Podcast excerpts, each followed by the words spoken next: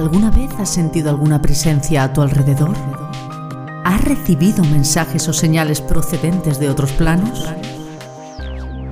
Bienvenido a La Voz del Universo, un programa donde la reconocida vidente, canalizadora y medium Diana Daham desvelará los mensajes del más allá a través de experiencias reales comprenderás por qué ha impartido conferencias y emisiones en directo con más de mil asistentes, transmitiendo los mensajes de sus guías espirituales de luz para el mundo. Si quieres acceder a más contenido y formación sobre Diana, puedes entrar en www.dianadaham.com. Ha llegado el momento de escuchar la voz del universo.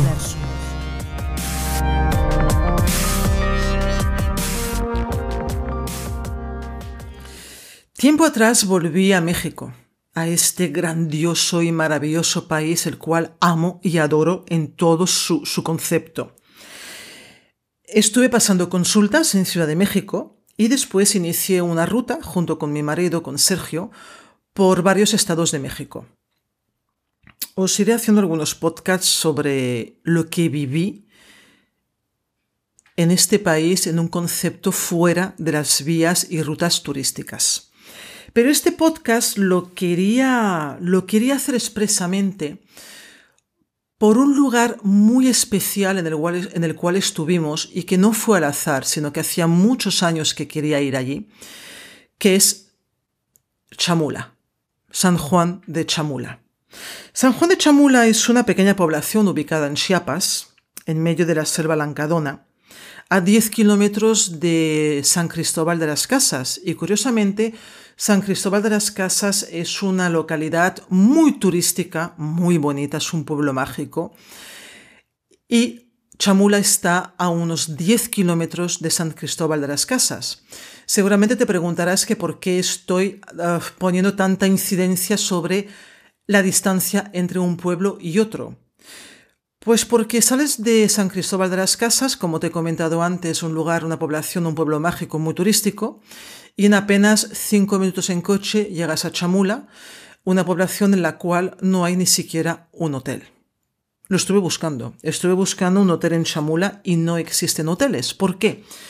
Porque para los habitantes de Chamula, que son unos son, son indígenas, además tienen una vestimenta muy propia de ellos. Las señoras van con una falda de lana de borrego en color negro, y los señores van con una casaca también de lana de borrego en color blanco. Y me chocó muchísimo y me sigue chocando, ¿no? De hecho, estoy haciendo este podcast, te lo estoy explicando y me sigue chocando. Estoy pensando, wow, es como estar en una cápsula del tiempo, que en tan pocos kilómetros haya tantos cambios y tanta diversidad a todos los niveles. Chamula es conocido en el mundo entero por su iglesia, por la iglesia de San Juan de Chamula. Una iglesia que ya no pertenece al Vaticano, que ya no es católica, porque los chamulas se apropiaron de ella. Es una iglesia grande, bueno, es grande porque no hay nada dentro, también tengo que decirlo. Vamos a ver si sé centrarme y empiezo por el comienzo. Por motivos que desconozco, los chamulas, los habitantes de Chamula, se apropiaron de la iglesia del pueblo, una iglesia, como todas las de México, muy bonita, con mucho colorido, en ese caso por fuera es de color verde y de color blanco, y con una plaza frente a la iglesia muy grande, que de hecho en esta plaza, a ver si me acuerdo, y luego os explico lo que ocurrió hace unos años atrás. Estos señores, los, esta etnia, estos indígenas de Chamula, tienen una religión muy, muy suya, muy propia. Ellos practican el sincretismo. El sincretismo es una mezcla de sabiduría maya, chamánica, de rituales eh, y de todo lo que te puedas imaginar y más, tal cual te lo digo. Y hacía muchos, muchos años que deseaba ir a esa iglesia. El único requisito para entrar en este templo sagrado es que no puedes grabar ni puedes hacer fotografías. Clac, mi gozo en un pozo. Años atrás pensé de todas las maneras habidas y por haber de cómo yo podía entrar en esa iglesia y hacer algún vídeo o hacer alguna foto. Hasta que finalmente mis guías espirituales de luz me dijeron, Diana, por favor, no lo hagas. No se te ocurra ir con ninguna cámara oculta, que es lo que pensaba hacer, sinceramente. Porque el día que vayas vas a entender el por qué te estamos avisando de que no lo hagas. Y realmente lo entendí. Pero vamos, en el minuto cero. Cuando llegamos a antes de llegar a Chamula, estuvimos hablando con una persona, con un local de San Cristóbal de las Casas. Ya sabes que nos encanta mm, estar con los locales, aprender de ellos, hablar con ellos. La historia real la tienen ellos y te cuentan cosas que otras personas no te van a contar. Las personas de los hoteles nunca te van a contar los peligros que hay en su propio país Peligros hay en todos los países, sí, pero en México, bueno, con perdón, es como que se va, como decimos aquí en España, un poco la palma. Porque estuvimos, bueno, ya me voy por los cerros de Úbeda, voy a seguir con Chamula. En uno de los chicos, ese chico se llamaba uh, Diego, ese chico se llamaba Diego, correcto, Diego de San Cristóbal de las Casas. Recuerdo que Diego nos dijo, por favor, no se les ocurra ir con ninguna cámara. El móvil déjenlo guardado en su bolsa. Que no vean ni siquiera un reloj.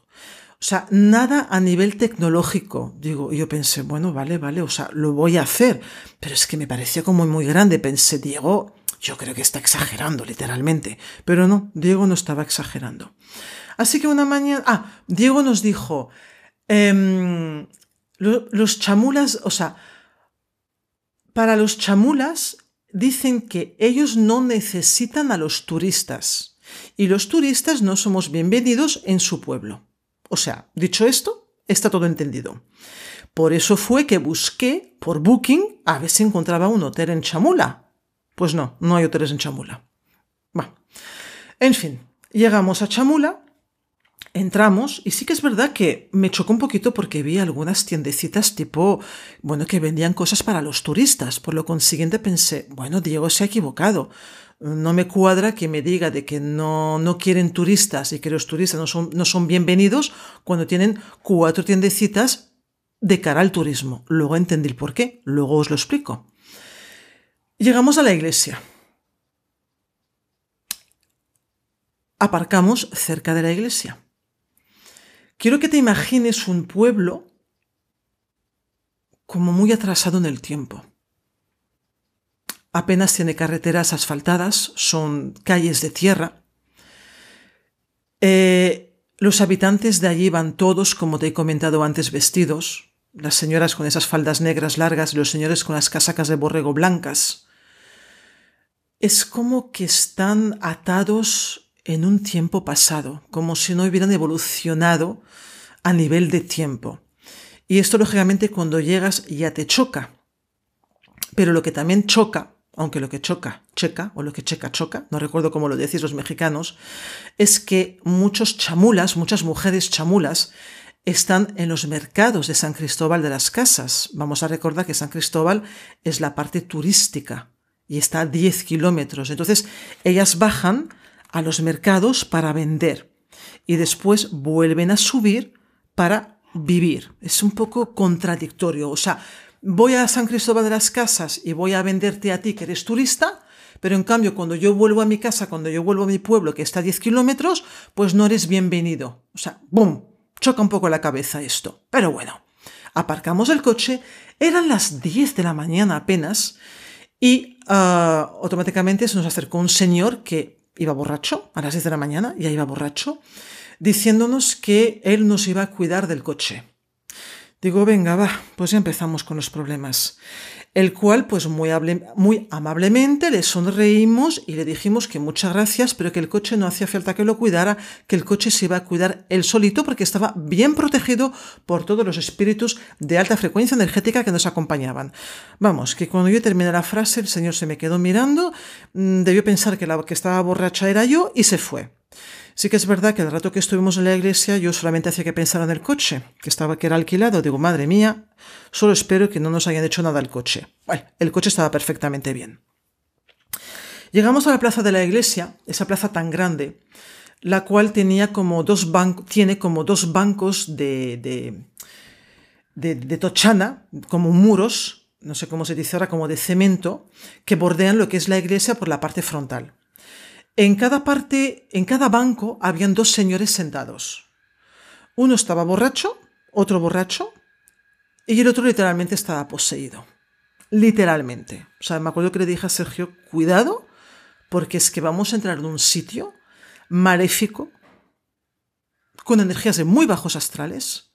Vamos a protegernos muy bien, porque no sé lo que vamos a encontrarnos detrás de esas puertas, de lo que teóricamente es una iglesia, que tenéis que recordar que ya no lo es.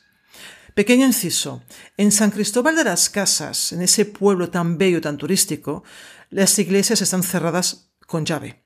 De hecho, es la única población de todo México, y he estado muchos meses en México, que las iglesias están cerradas. Finalmente llegamos llegamos, bueno, pensamos que es que estaban cerradas porque como los chamulas bajan a San Cristóbal para poder vender, yo pienso que es los, los, pues el Vaticano o, los curas o quien sea, por miedo a que alguno de ellos se apropie, ocupe una de sus iglesias, las tienen cerradas. ¿Vale? Entonces entramos en la iglesia de, de San Juan de Chamula.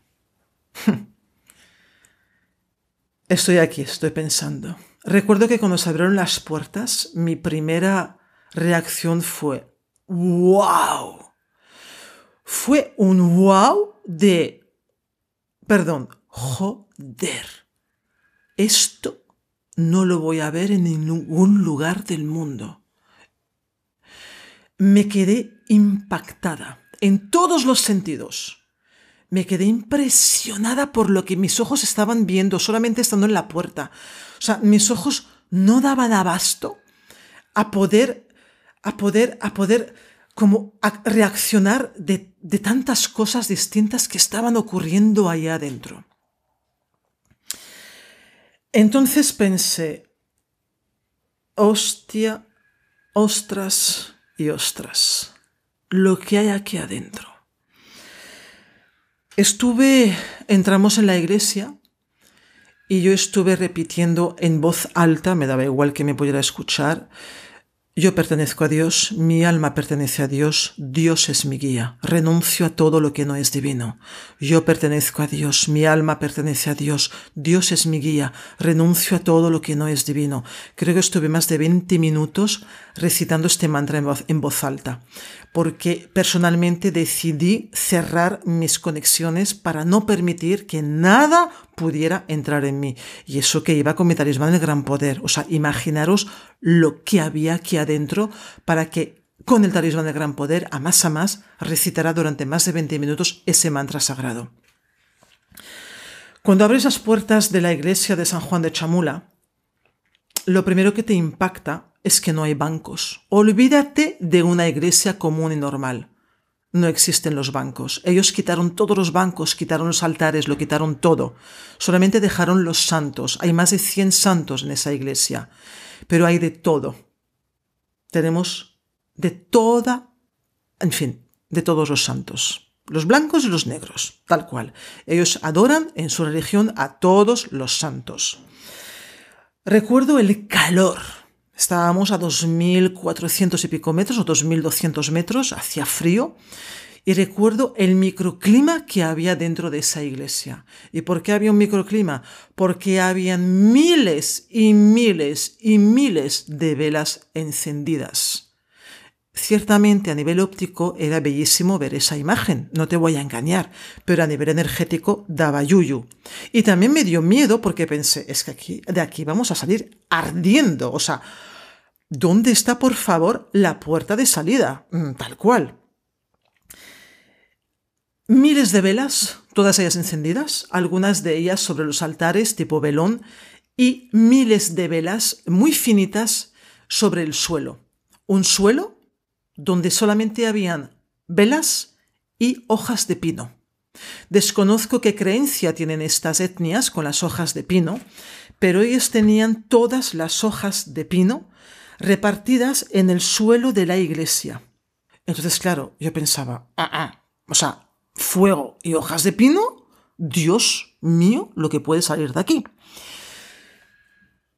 Cientos de personas en esa iglesia.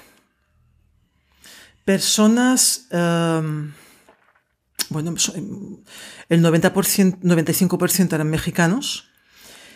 Ah, había un grupo, un grupo de chamulas dentro de la misma iglesia, junto con un grupo de PIM turistas, porque ahora resulta que están haciendo rutas turísticas a esa iglesia y habían niños pequeños, o sea, yo, yo digo, es que yo ya, digo, estamos todos perdiendo la cabeza, la gente no se da cuenta de dónde están llevando a sus niños. Tremendo. O sea, no es una ruta turística. Ahí sales con algo enganchado si tú no eres consciente de dónde te metes. Y estaban como cantando a, unos, a unas figuras estaban tocando instrumentos de música, había mucho, mucho ruido. Había un señor muy mayor que pasaba como con un aguardiente e iba dando vasos de aguardiente a todo el mundo que quería beber. Ah, después me giré, fuimos a otra parte de la iglesia, como más al fondo. Ah, seguían estando las velas en el, en el suelo y había un, teóricamente, un chamán que estaba sentado de rodillas y tenía a una señora chamula. Estaban los dos de rodillas, él tenía cogida a la señora por la muñeca, le estaba haciendo un tipo de trabajo. Él iba cantando, iba hablando en maya, de hecho, iba haciendo como unos cánticos en maya. Yo solamente hacía que mirar las velas, por lo que te he contado antes, porque pensaba es que de aquí vamos a salir ardiendo. O sea, esto vamos, la fogata de San Juan es nada al lado de esto. Y, y, a medida que iba haciendo sus cánticos mayas, eh, cogía un palo y las velas que estaban en el suelo ponía, hacía que cayera la cera en el suelo, lo movía con el palo y entonces automáticamente se formaban llamaradas. O sea, era, era lo que te he comentado antes, ¿no? O sea, cuando tú entras en un lugar así es un wow en el aspecto de esto no lo voy a ver en ningún, otro lugar del mundo, pero al mismo tiempo te entra el miedo. Por supuesto que te entra el miedo, porque es un miedo a tu propia eh, seguridad física. Allí no había ni ventanas.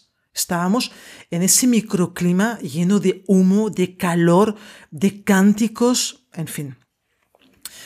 Estuve un rato mirando a este señor, lo que, lo que hacía con la otra persona, como la tenía cogida por la muñeca, esos cánticos.